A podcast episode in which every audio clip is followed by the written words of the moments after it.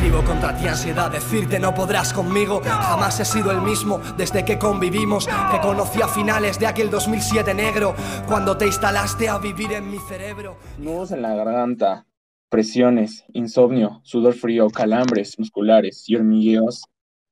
La ansiedad. Bueno, yo soy Elías, más conocido como el Ajax, y este es el podcast de la discordia. Y estamos con... ¿Qué tal banda? Yo soy Iván, mejor conocido como WhatsApp. Así me voy a estar presentando como WhatsApp. Y Muy bien, muy bien. pues ya, ¿Ya? me gusta, me gusta esa entrada, ¿eh? Eso es todo. Se, se queda. Bueno, eh, antes de empezar, queremos ah, adelantar que nosotros no somos ningún experto, simplemente, al menos en mi caso, soy una persona que vive con ansiedad y trata de no hacerlo. Eh, es un tema fuerte para algunos, vamos a, tom- a tomar también un poco del miedo y de todo esto, pero yo ya di unos síntomas de la ansiedad, que en sí es una enfermedad que se caracteriza por los síntomas. ¿Tú qué me dices de la ansiedad? ¿Para ti qué es? pues bueno, clínicamente hablando, la ansiedad se define básicamente por esos síntomas que tú acabas de describir. Hay muchos otros más que también incluyen ciertos afligeos en cuanto a lo fisiológico. No sé, mm, también a veces se puede presentar el síntoma de las náuseas, incluso si se está en un momento de crisis muy fuerte, se puede experimentar el mismo vómito, dolores de cabeza intensos. Casi siempre la ansiedad va acompañada de estrés, que bueno, es parte de, al fin y al cabo, y pues hasta cierto punto también de una sensación de vértigo. Digo, esto en cuanto a los ataques o episodios. Que bueno, ahorita que ya estamos dando la definición clínica, me gustaría empezar por ahí. Y es que cuando uno padece ansiedad, porque digo, ahorita estamos entrando en materia con el trastorno. Más adelante hablaremos de la ansiedad temporal, que es algo normal en todos nosotros, en todos los seres humanos. Pero la ansiedad como padecimiento, la ansiedad como trastorno, mm, vuelvo y repito, que tampoco hay que elevarlo tanto, ¿eh? No va a ser lo mismo que hablemos de un trastorno de ansiedad generalizado a de un trastorno de esquizofrenia, ¿verdad? O sea, yo sé que a veces esa palabra, trastorno, se escucha muy fuerte, pero aquí se trata más bien de un asunto emocional, no hay que irnos a los extremos. Eh, bueno, mm, existen dos maneras de experimentarlo una vez ya se está padeciendo este trastorno. Una es a través de episodios y otra es a través de ataques. ¿Qué los hace distintos a unos de los otros? Que los episodios son menos fuertes y los ataques son más fuertes. Generalmente en los episodios se presentan los síntomas que podríamos considerar más débiles, más efímeros. En los ataques es en donde se presenta lo más poderoso. En Claro, los ataques, la crisis a veces puede llegar a ser tan fuerte que incluso puede llegar a dispersar tanto la conciencia que quien está experimentando la sensación se puede perder de sí mismo. Se despersonaliza, se llama eso. Que también es un síntoma, la despersonalización. ¿Qué es la despersonalización? Ah, es algo muy difícil de describir porque es algo que tal vez sí no se debería de experimentar, pero bueno, al fin y al cabo existe. Eh, ese síntoma tiene que ver con el sentirse uno mismo desde su conciencia que se sale de uno. Es decir, es como sentirte que la realidad es ajena a ti al momento en el que la estás percibiendo. Esto se puede presentar. eh, yo he sentido ansiedad. Sí, claro. Yo padezco ansiedad. Bueno, este, Sí. Este síntoma se puede llegar a experimentar en episodios o en ataques, pero eh, justamente hablo de este síntoma porque pues casi siempre se presenta más en algo fuerte que tiene que ver con el ataque directamente. Y digo, por ahí hay otros síntomas que tienen que ver con eso. Casi siempre refieren a sensación de miedo irracional y a la sensación de vértigo, como decía antes.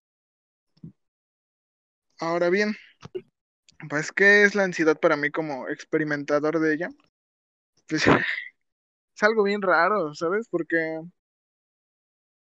yo eh, padezco de ansiedad, pero no en los términos fuertes. Es decir, no padezco los ataques, nada más los síntomas de episodio. Por lo que aún no llego a los extremos, digo, y ya no creo llegar, la verdad, porque he encontrado formas de canalizar la ansiedad y eso no me permite seguir avanzando con ella.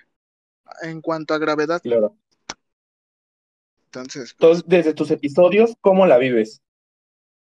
Mm, ah, como te decía, es algo bien extraño porque hay momentos de episodios en los que incluso, me atrevo a decir, eh, son momentos de lucidez, son momentos en los que me siento más despierto y pues le he sabido sacar provecho a ello.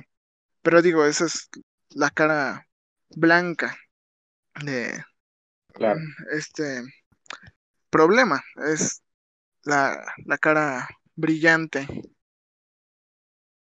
la cara pura. Del otro lado, pues nos encontramos con el abismo, que es lo que casi siempre me ha tocado. Digo, y yo creo que la mayoría, em, que tiene que ver más con, pues, un sentimiento de melancolía. Em, bueno, mm, te digo, esto es desde mi propia experiencia, que también eso es otra cosa. Em, el cómo lo experimenta cada quien es muy distinto, a pesar de que hay ciertos síntomas que son puntos clave para saber si alguien tiene o no ansiedad, siempre van a ser muy variantes de persona a persona. Siempre se presentan de forma muy distintas y bajo circunstancias distintas. Así como alguien le puede dar ansiedad mientras se encuentra solo, a alguien más le puede dar ansiedad en una situación que alude a todo lo contrario, o sea, en un momento en el que se encuentra en medio de el bullicio. Entonces ahí sí ya depende más de em, la persona, incluso se pueden llegar a dar em, estos momentos de ansiedad, ya sean episodios o ataques, eh, de forma arbitraria, o sea, en un momento inesperado, en el que al parecer todo va bien y de pronto, ay, como que uno se empieza a sentir acelerado, eh, el corazón palpita más rápido, se siente también ahí una ligera taquicardia. Eh, entonces, bueno, el cómo se presenta y el por qué, pues sí, es bastante diverso. Hay una gran variedad, muy vasta sobre ello. Claro. Y bueno, pues yo pues, he sentido eso, em, sentimiento de melancolía, mm, también mucha tensión corporal y pues la despersonalización también. Pero bueno, más allá de eso, eh, cuento qué síntomas he presentado yo porque justamente esto sirve como ejemplo para entender que así como a mí me puede dar esto, alguien más le puede dar algo que no tenga nada que ver y al fin y al cabo una ansiedad no hace menos ansiedad a la otra. Sigue siendo lo mismo, o sea, a mí me pueden dar estos tres síntomas principalmente, de vez en cuando algunos otros, mientras que a alguien más le puede dar principalmente dolor de cabeza, náuseas, vómito. Eh, entonces, bueno, por pues eso aclaraba este punto poniéndome a mí mismo como ejemplo. Y, y ya, eh, bueno, eso es todo por ahora. Bueno, pues yo quisiera hablar de mi experiencia con la ansiedad. Mm, la verdad, yo no sabía que tú tenías ansiedad, te conozco desde la secundaria, o sea, para quien nos conozcan de cuánta edad tengo, mínimo son cinco años para tercero. Sí, sí, Ahora, Yo he vivido con la ansiedad indirectamente y directamente desde que me acuerdo. Recuerdo que en la primaria siempre he sido como un niño de que no jugaba con, con los demás, aquel que siempre estaba como separado, el, eh, ese tipo. Y siempre era porque yo siempre he dicho que pienso demasiado, las cosas las sobreanalizo. Y ya desde esa edad, la ansiedad se presentó a mí eh, cuando no podía solucionar problemas, cuando no podía hacer algo que dependía de mí. Y cuando se me presentó más fue cuando pensé en la muerte. Ese, esa sensación de, es, de que todas tus partes del cuerpo se ponen frías, te da, empiezas a temblar por todo, no puedes dormir, eh, náuseas, eh, era horrible, horrible, horrible. Y la viví mucho tiempo y con mucho tiempo, aparte que tenía otros problemas, eh, ya sea causados por ella o a consecuencia de ellos podía tener la ansiedad, no lo sé, pero lo viví con ella durante mucho tiempo. Y nunca habría, nunca hablé, nunca sabían de hecho las personas que yo la vivía. Muchas personas me pueden ver a mí como una persona que dicen, ah, es inteligente, tiene, anda ahí por la vida sin problemas, cuando en verdad eh, lo que más tengo es esa sensación de ansiedad. No hace mucho tiempo, en una eh, experiencia en un juego de clases que teníamos por ahí de teatro, alguien me preguntó, alguien preguntó, el profesor preguntó que a qué le tenían miedo. Yo yo lo pensé, me tocaba ya de los últimos. Era, estábamos, formados, estábamos en un círculo y iban dando la típica vuelta. Y me preguntó, ¿tú a, qué, ¿tú a qué le tienes miedo? Y yo le dije, yo me tengo miedo a mí mismo. Y recuerdo que un chavo se burló, dijo, ¿cómo vas, te vas a tener miedo a ti mismo? Y yo, es que mi mente puede llegar a, puntos donde no, donde llega un momento la, ansiedad, en ese momento eh, indirectamente la sentía, que no la podía controlar. Y en el bachillerato tuve un tiempo de relajación de esa ansiedad, de dispersación, de dispersación que es la ansiedad. Ahora, con todo esto de la pandemia, de la cuarentena, eh, me di cuenta que en verdad lo que estaba era cegándome de las cosas. recuerdo hace tiempo platicábamos eh, sobre la ansiedad, Zap y yo, y le decía que hay una, hay una parte de la canción de 21 Pilots que dice, a veces el silencio es violento. Y a mí estos, estos meses que julio, septiembre fueron los más pesados para mí. Las ataques de ansiedad me venían y a diferencia de como dices, que tal vez son episodios y no sabía la diferencia en este momento, los míos eran ataques. Esa sensación de que tú estás estudiando, no sé, algo que te encanta, integrales, y de, y la nada empiezas a sentir que, todo se va y, y, o sea, como es esa sensación de miedo y de despersonalización. Tal vez la ansiedad se me fue, pero durante mucho tiempo, incluso durante el bachillerato, tuve esa despersonalización. Y yo creo que siempre le decía a mi, a mi, madre, siempre le decía, es que tengo, me siento mal, me siento raro. Y esa sensación, esa sensación de sentirte raro, de simplemente decir, siento como que si la vida la viviera, en como si la estuviera viendo en la televisión. O sea, yo siempre le digo así, es como si todo lo viera a través de una pantalla y ando así por la vida. Eso es, la, es para mí la despersonalización. Incluso estar, no sé, en una clase y enfocarte tanto en la clase que no tienes, no, ya no te sientes ni tú mismo. Es horrible para mí. De mi, de mi parte, no la odio. A la ansiedad la odio. Pero pues es aprender a vivir con ella. Ajá. Dime, dime. Sí.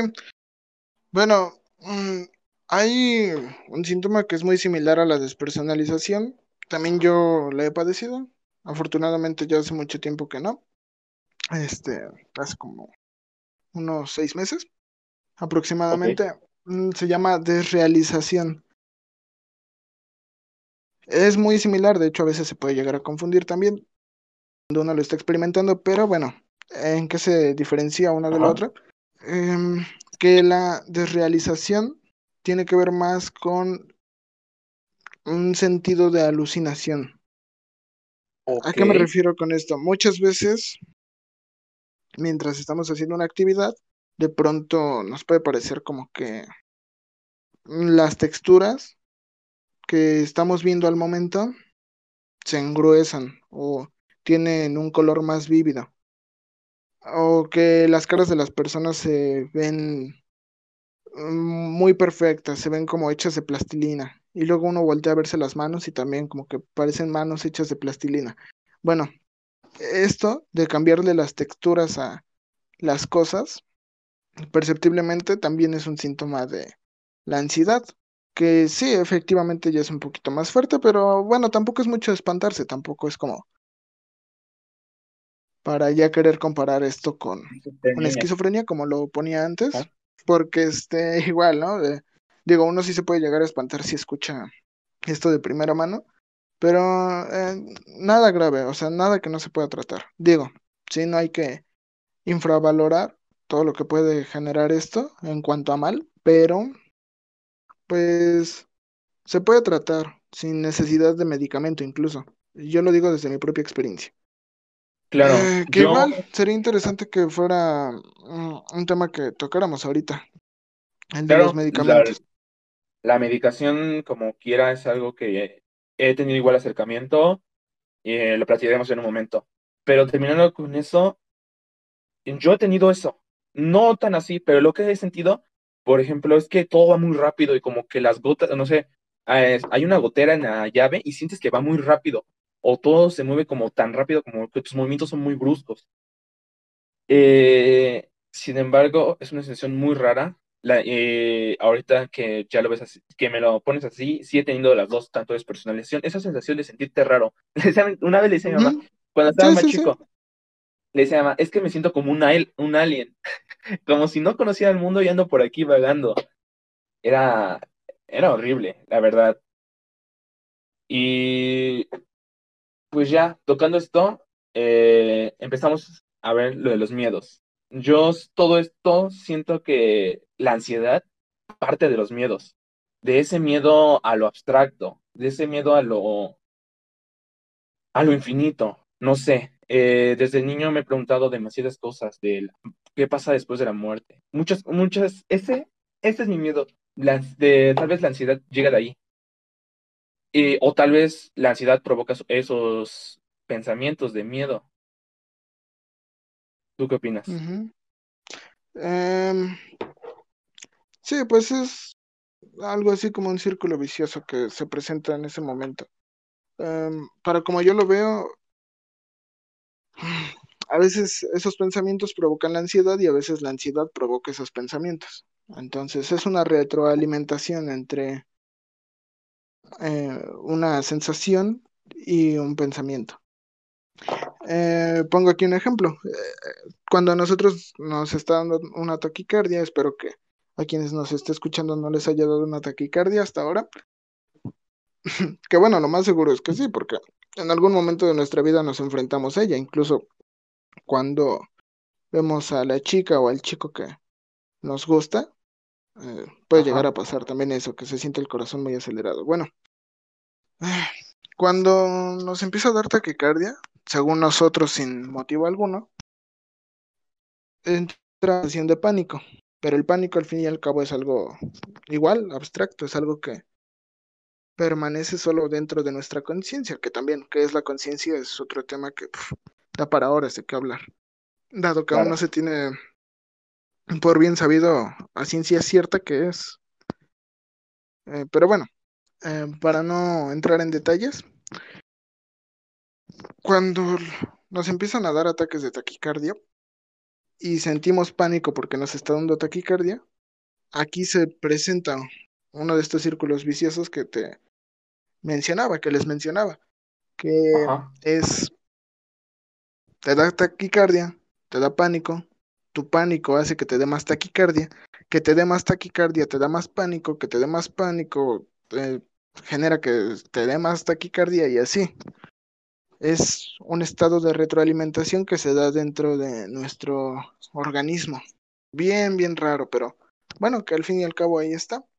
Y esto es algo muy cagado porque muchas veces em, esto nos puede llevar incluso a parar en el hospital y ¿qué te dice el médico ahí? Oiga, joven, eh, pues es que usted nada más está pendejo. bueno, no.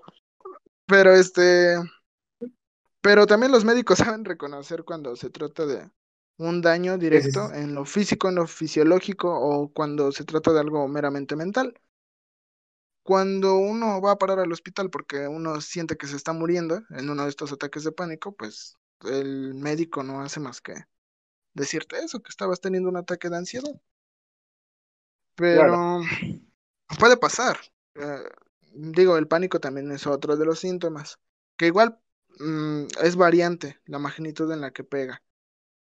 Si se trata de un pánico ligero, pues igual, lo mismo, entra en categoría de episodios. Si se trata de un pánico ya sumamente fuerte, pues entra en categoría de ataque. Igual, a veces, em, y digo, mm, menciono esto porque es muy relativo. O sea, todavía queda tela de juicio del terapeuta o cualquier profesional que esté tratando a alguien con ansiedad, si es que sus síntomas entran en ataques o en episodios, ahí sí ya depende más de, del criterio de cada quien. Pero bueno, yo consideraría que ah, aunque tengamos un ataque de pánico muy fuerte, pero si transcurre en un periodo de tiempo muy cortito, o sea, estoy hablando de segundos o, un minuto, dos minutos, yo diría que se circunscribe a la categoría de episodio. Aunque sea un ataque de ansiedad, pero porque es corto, entonces pasa automáticamente a ser eh, episodio. Eh, yo, yo no sé cómo de, describir esa sensación, porque yo he tenido uh, episodios últimamente, antes de dormir, es como de que agarro mi mente, empieza a pensar en los miedos, justamente en la muerte, en todas esas sensaciones. y, y empieza a decir, no, no, no, no lo hagas, no lo hagas. Mi mente como dice, no lo hagas, no lo hagas, no lo hagas. Tú tranquilo y ya, se me pasa. Pero hace, digo, el mes pasado era así como de, estoy de la nada aquí en mi, en mi cuarto estudiando para un examen que tenía y me empezaba a dar y era así como de, ay, no, no, ayuda, por favor. Y era como de, ese mareo. Y justamente esas, esas ganas de vomitar, esas como náuseas de sacar algo, pero en sí no sacar nada. Incluso me, me pasó una vez que salí a tomar aire y vi el, y vi al cielo. Y esa inmensidad me dio más, más, más, más. Y neta, casi tenía como, la verdad, tuve miedo de desmayarme. Eh, tengo, tengo un amigo que me platicó una vez que que iba por caminando por la calle y que le dio y que se desmayó. Y yo así de, no quiero que me pase eso. Pero pues es algo que no podemos controlar, opino. Y si a alguien ya le está pasando así, es inmediatamente que tenga que ir a un médico o un terapeuta porque no es muy normal eso. sí, eh, bueno, justamente ahorita que lo tratas así, pues he ahí otro aspecto de la ansiedad. O sea, es un poco irónico que digas que si te pasa eso te va a generar ansiedad, porque justamente el pensar en que te va a pasar eso y eso te va a generar ansiedad, te genera ansiedad. Entonces, es una ironía, ¿no? Pero digo, es muy común. Y justamente tiene que ver con que la ansiedad se presenta desde pensamientos y sentimientos irracionales. Em, que bueno, igual, eh, tú ya te pusiste como ejemplo de cómo te dio a ti la ansiedad, pero sí me gustaría hacer énfasis en eso que ya mencioné anteriormente y es que no siempre se presenta de la misma manera. ¿Por qué lo menciono de nuevo? Porque, pues, no se trata aquí de hacer meramente un autodiagnóstico y tratarse a uno mismo como si nada. Lo mejor siempre será acudir a atención profesional, pero eh, para que no exista esta confusión, usted puede, usted, quien sea, em, puede llegar a tener los síntomas, sea en el momento en el que sea. Y generalmente, quien tiene ansiedad no lo demuestra abiertamente. O sea, también eso eh, es algo que hasta ahora ha quedado bastante claro respecto a la ansiedad. Y es que casi siempre, igual no, no absolutamente siempre, pero en muchas ocasiones, quien tiene ansiedad mm, y no se ha tratado con un profesional, sus externos, sus amigos, su familia, no saben que esa persona tiene ansiedad. Entonces, eh, hay también algo curioso de cómo se presenta y de cómo se trata desde la perspectiva de quien lo está padeciendo. Casi siempre existe un aislamiento cuando se está entrando en proceso de episodio o de ataque. Eh, y bueno, pues lo mismo, lo mismo que decía hace rato. Así como a alguien le puede dar miedo estar solo, mm, o sea, ansiedad, le puede dar ansiedad estar solo. Eh, no son sinónimos, pero en este caso sí los podemos equiparar como iguales. Igual, a alguien le puede dar miedo o ansiedad eh, estar con amigos.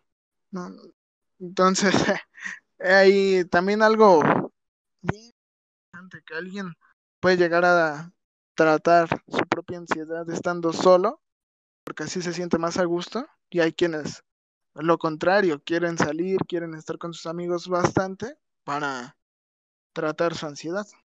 Entonces, pues sí, digo, ya lo había mencionado antes, pero ahorita lo quiero matizar bien porque sí, sí, eh, digo, em, eso ya lo tenemos bastante claro, no hace falta que aquí sea muy redundante, pero pues no todos somos iguales, entonces. Pues sí, al fin y al cabo, yo como persona que he presentado, igual tú, eh, opino que primero tienes que saber qué, o sea, qué es lo que te da ansiedad. A mí me da ansiedad el miedo, a ti te puede, no sé, dar ansiedad, este, incluso tener un trastorno obsesivo compulsivo, o sí que te empieza a dar ansiedad porque los libros no están bien acomodados. Y, o, tal vez te puede dar ansiedad las personas. Hay personas que cuando están mucho en la multitud, que están en una fiesta, les, puede dar ansiedad. Y es totalmente comprensible. Eh, entonces, lo primero que yo recomendaría a una persona que está pasando por esto es ver exactamente qué es lo que te está dando la ansiedad. Y conforme a eso, buscar ayuda. O siempre, tal vez no vas a empezar yendo con un profesional, porque en, nuestra, en nuestro contexto, en nuestra sociedad, como le quieran llamar, eh, aún lamentablemente está mal visto, no sé, ir a terapia o ir incluso a un psiquiatra. Eh, bueno, claramente no te recomiendo te dé ansiedad luego luego ir para allá. Claramente tienes que pasar primero por un experto y que te diga, mira, puedes ir para allá o simplemente con terapia psicológica te puede te podemos ayudar.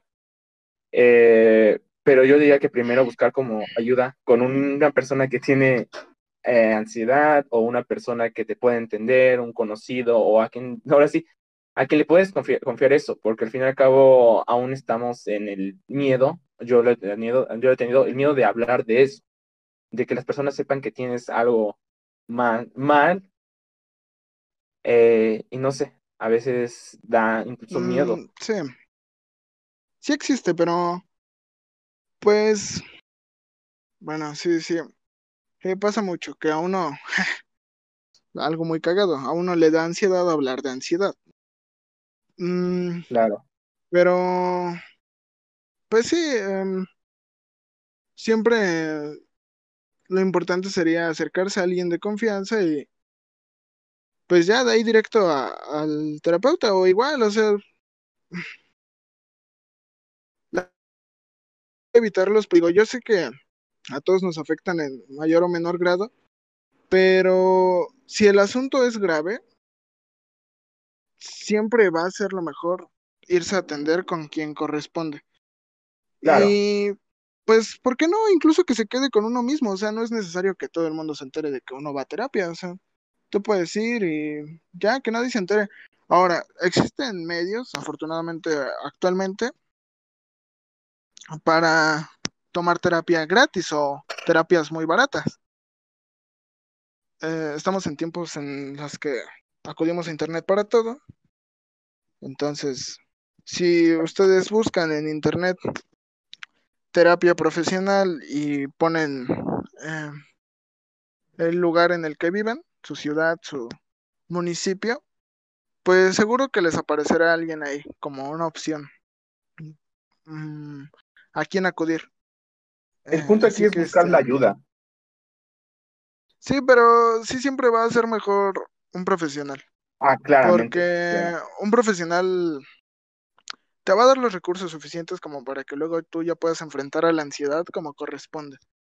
Entonces, pues sí, eh, lo que yo les recomendaría sería de primer grado superar este prejuicio. ¿Cómo? Pues asimilando la idea de que todos tenemos problemas y todos en algún momento dado, si lo sentimos como algo con lo que no podemos, que es igual algo bastante común, o sea, todos en algún momento de nuestra vida llegamos a toparnos con un problema ante el cual pues sentimos que nosotros solos no podemos. Entonces, por ese lado hay que ser humildes y asumir que no podemos con tal o cual problema y atendernos con un profesional. Yo no quisiera entrar aquí en mm, detalles como de hay que normalizar la terapia o esta frase que también es bastante común entre mm, las personas que, digo, desafortunadamente nos llega a pasar que existe esta superioridad moral solo porque hay quienes se sienten mm, emocionalmente mejor a otros. Claro. Y pues luego estas personas que llegan a decir, ay, este, todos necesitamos psicólogos. No, no todos necesitamos psicólogo. Bueno, yo eh, he acudido a uno, a una, pero pues la verdad es que no por eso significa que todos necesiten. Ah, así que yo estoy un poco en contra de la idea de hay que normalizar ir a terapia o hay que normalizar el que se vaya a terapia. Mm, No, porque el normalizar ya implicaría que todos tuvieran que ir y pues vuelvo a lo mismo, no creo que sea necesario para todos. Hay quienes nunca en su vida van y viven tranquilos. Claro, claro, claro. Este, entonces, pues sí, siempre es importante ir. Igual ya depende ahí de su criterio subjetivo, o sea, si siente que lo suyo es grave o si siente que lo suyo lo puede controlar. Mm, pero bueno, sea como sea, sí, hay que tener eso en prioridad en la agenda, el acudir a terapia. Y bueno, querías hablar también sobre los miedos, ¿no?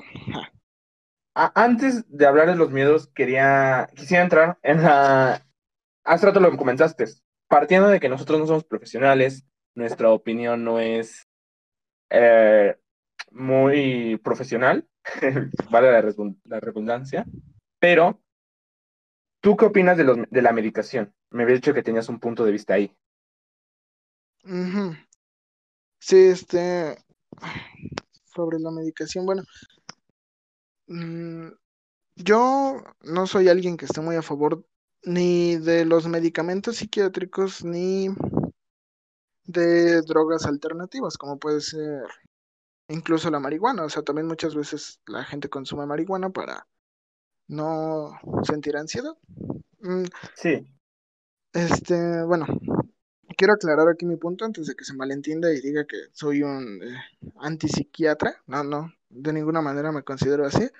Simplemente creo que cuando se trata de ansiedad, muchas veces el medicamento psiquiátrico lo que hace es simplemente aletargar y pues ya dependerá igual ahí de la gravedad, pero en la mayoría de las ocasiones no es necesario que exista este aletargamiento que surge con el consumo de estos medicamentos eh, psiquiátricos, como pueden ser eh, el Xanax y algunas otras benzodiazepinas, clonazepam, eh, diazepam, que creo que el diazepam es justamente el Xanax. Eh, así que bueno, ahí si usted siente que de plano no puede vivir ni un solo momento sin ese medicamento, pues adelante, acuda a un psiquiatra y a ver qué, qué le dice. Generalmente, pues van a terminar dándole esos medicamentos. Y aquí también hay que hacer una distinción entre atenderse en terapia psicoanalítica o de psicología conductual a atenderse con un psiquiatra. El psiquiatra no da terapia. El psiquiatra solo se encarga de medicar, nada más. El psiquiatra solo diagnostica el padecimiento y según su criterio, pues ya, mm, receta medicamentos para el padecimiento. Eh, no, hace nada más, no hace nada más. Así que bueno, antes de acudir al psiquiatra, yo les diría que vayan mejor a, terapia psicoanalítica o, de psicología conductual, que generalmente van muy de la mano a la hora de llevar la terapia aplicada. Ah, y bueno, claro. ¿por qué es que yo no estoy a favor de este aletargamiento? Porque justamente el aletargamiento lo que hace es sosegarte, tranquilizarte de todos tus pensamientos eh, circulares que te pueden llegar a, hacer sentir ansiedad. Lo que hacen es calmarte, al igual que lo hace una droga cualquiera. Es que son eso, son drogas. Y más allá de eso, si uno no está yendo al mismo tiempo a terapia en el que está yendo al psiquiatra, o si uno no se ha atendido anteriormente en terapia eh, mm, pues empezando por ahí, dije lo mismo, pero bueno, con otras palabras. Este, pues uno simplemente va a estarse calmando sin más, es decir, sin tratar verdaderamente el problema. En terapia eso es lo que se hace, se trata el problema, se tratan de ver las raíces de em, el padecimiento. También se analiza un poco la personalidad de la persona para luego poder llegar a em,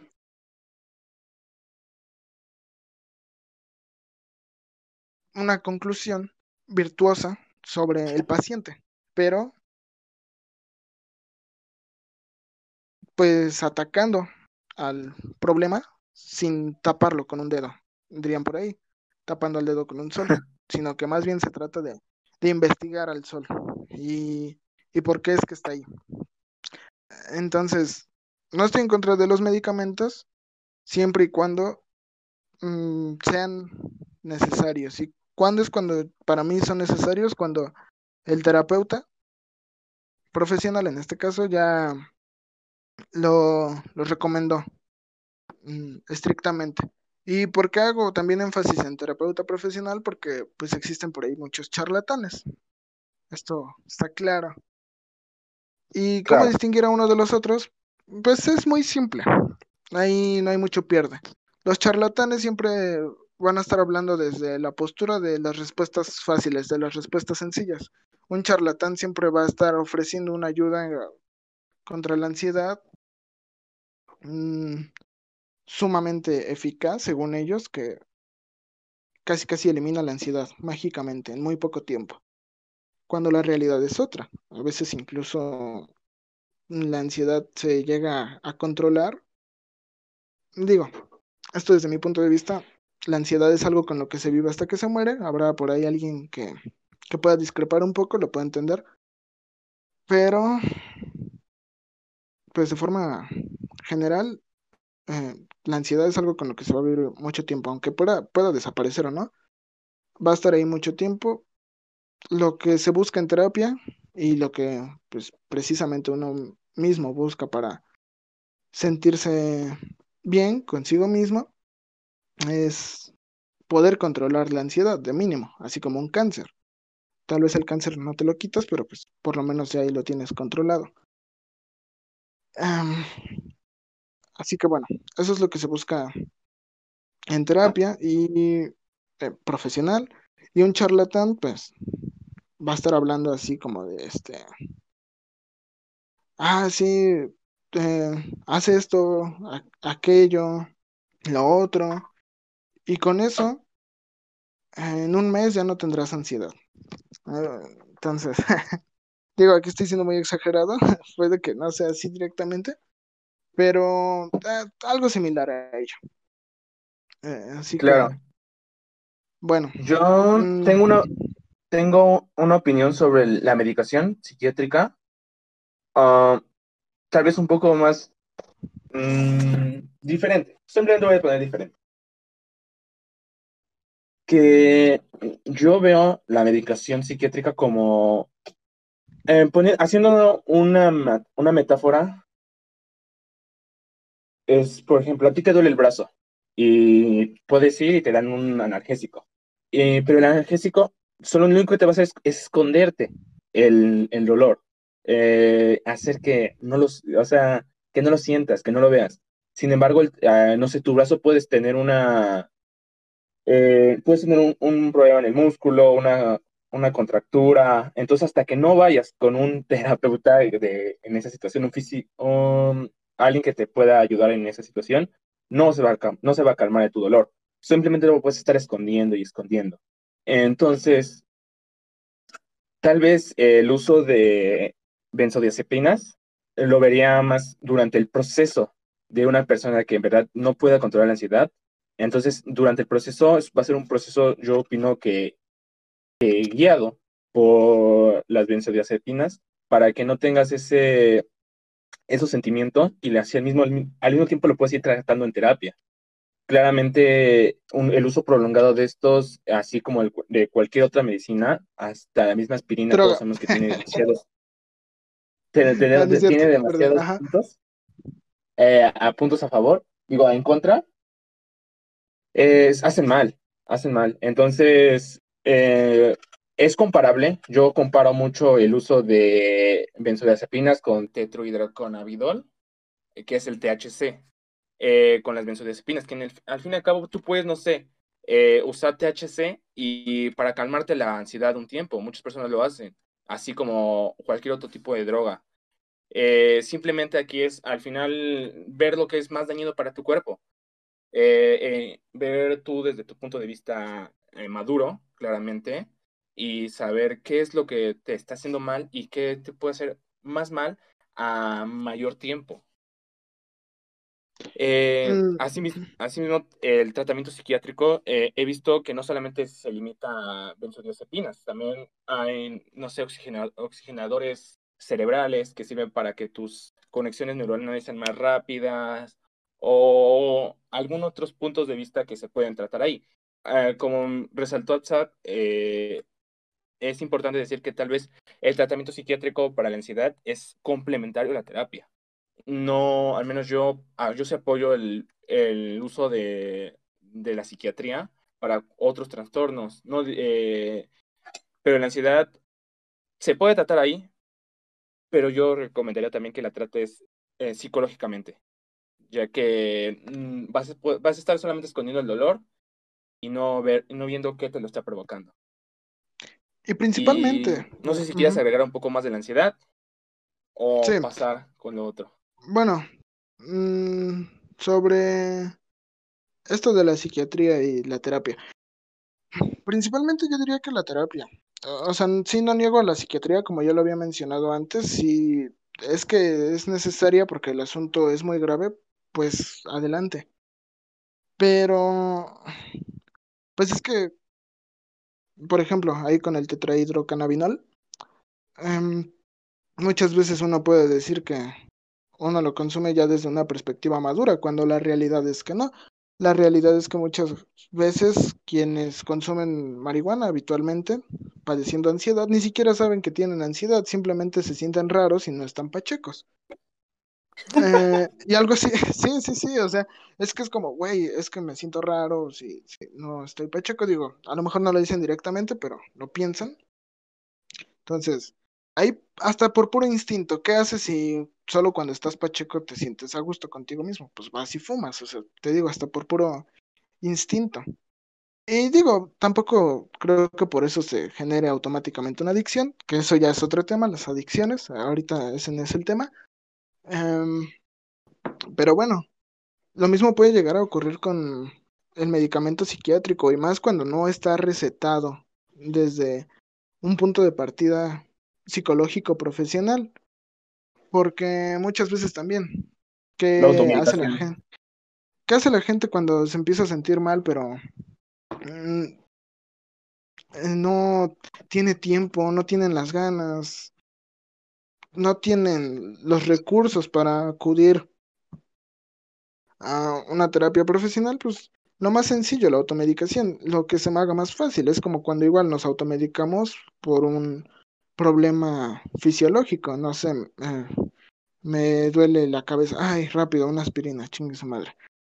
Entonces, yo vuelvo a lo mismo, no rechazo la psiquiatría, pero antes, antes de ir con un psiquiatra, sí es mucho mejor ir con un profesional o que ustedes mismos hagan un autodiagnóstico, pero también, no digo que bien calculado, pero por lo menos sí ya bien elaborado antes de intentar hacer esto. Por eso es que comentábamos igual los síntomas, o sea, igual si ustedes categorizan tales o cuales síntomas ya muy graves, pues, pues vale, de acuerdo. Pero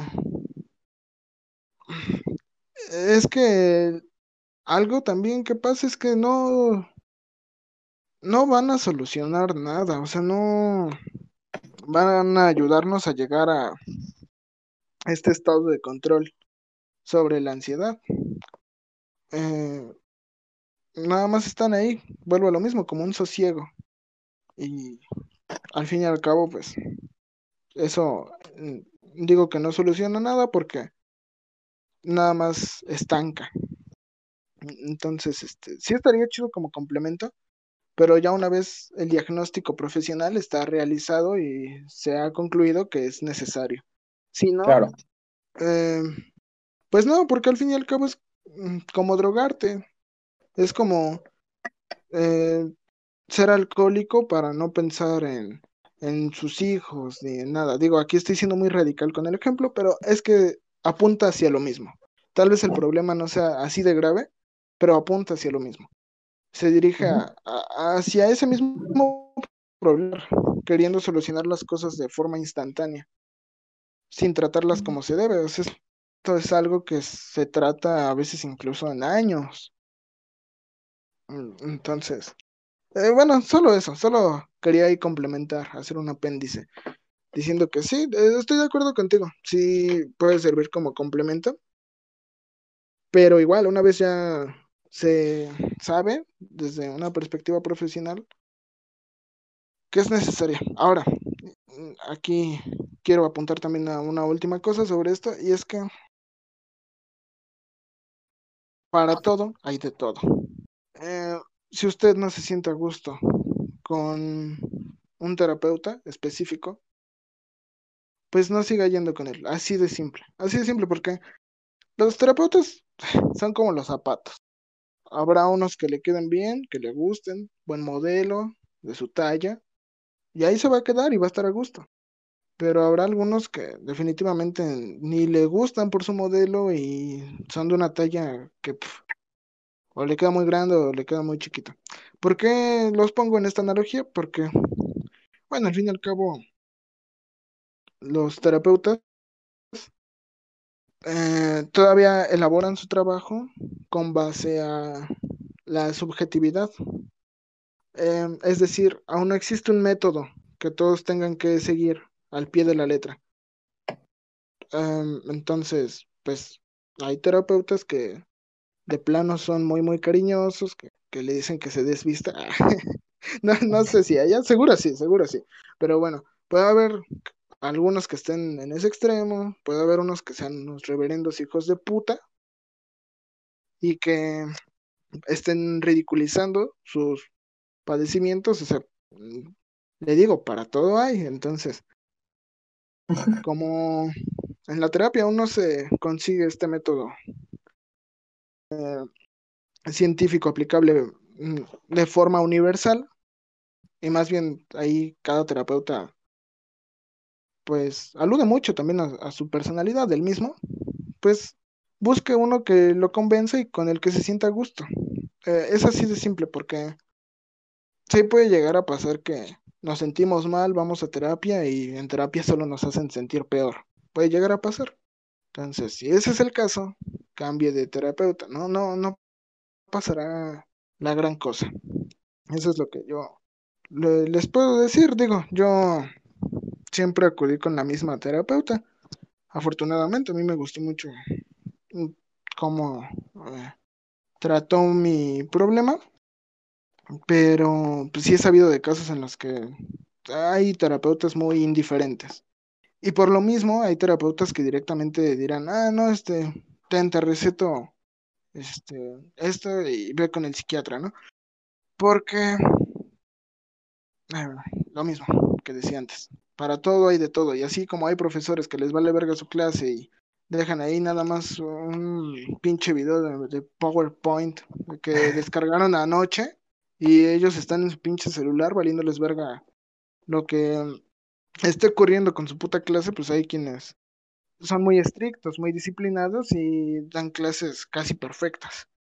Entonces, eh, ¿por qué digo esto? Pues por eso mismo, porque a veces sí podríamos llevarnos incluso este sesgo si es que llegamos a tener una mala experiencia con un terapeuta. Y esto lo menciono porque yo lo he escuchado mucho por ahí, entre pláticas populacheras, que de pronto eh, por ahí la, la tía que fue a, terapia hace años y que no le gustó para nada, dice, no, es que todos los psicólogos son unos locos. Hay que llevarnos este sesgo, no, no hay que eh, generalizar. Claro. Entonces se sientan a gusto con quienes están yendo a atenderse, sino cuál es el puto chiste. Claro, claro. Yo. Sí, sí.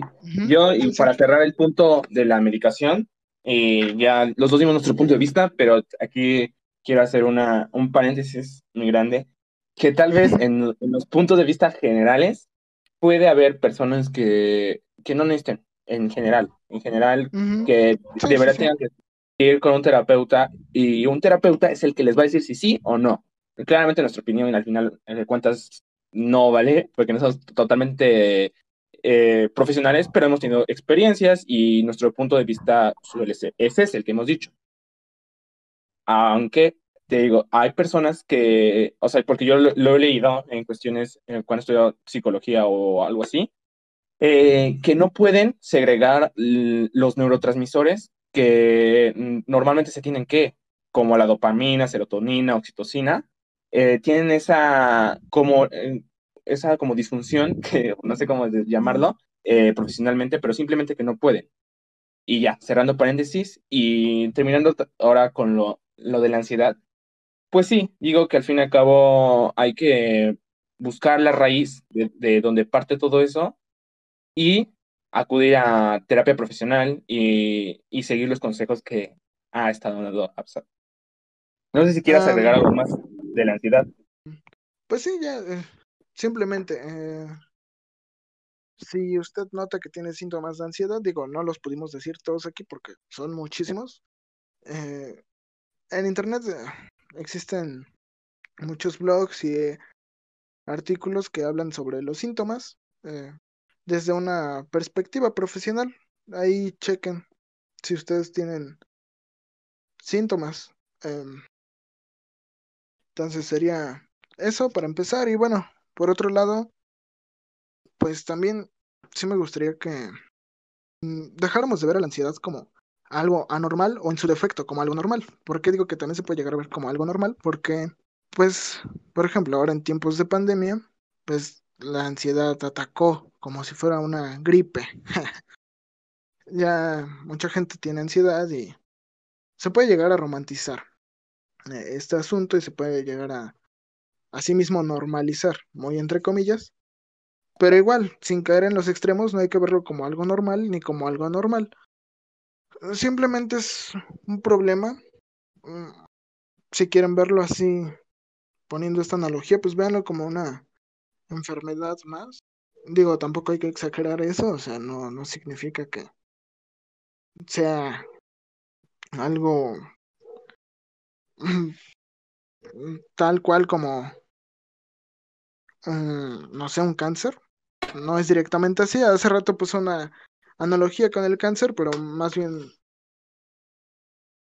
me refería a el qué tanto perdura el padecimiento.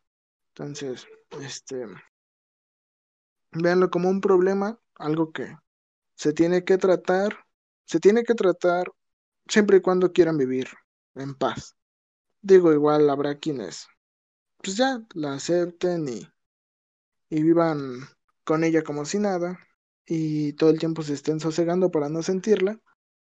Eso ya depende mucho de ustedes, pero en general yo diría que lo más recomendable sí es tratarla. Y asimismo, sí aceptarla, no negar eso.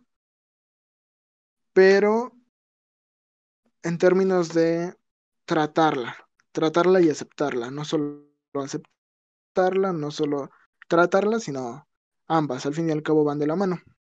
Entonces no, no hay que verlo como algo normal o algo anormal, em, simplemente como algo más a tratar, porque al fin y al cabo el concepto de normalidad es subjetivo, nunca va a ser universal, así que si alguien les dice que son anormales porque constantemente están sintiendo los síntomas de la ansiedad, bueno, pues recuerden que esa persona que se los dijo tiene su propio concepto de normalidad y bajo su propio precepto al que se ha acostumbrado, al que, al que se ha adaptado, pues no le permite ver a, aquello como algo que no es ni normal ni anormal, es solo algo que existe y que se tiene que trabajar. Pero bueno, ese ya será tema para otro podcast. y ya para no seguir masticando este pinche chicle que lo he estado haciendo constantemente. pues sería todo. Bueno, pues no sé. De mi parte, tal vez hay que ver de dónde proviene la ansiedad. Y en mi caso, de donde siempre viene es sobre el miedo. Y no sé, tal vez sería tema para otro podcast.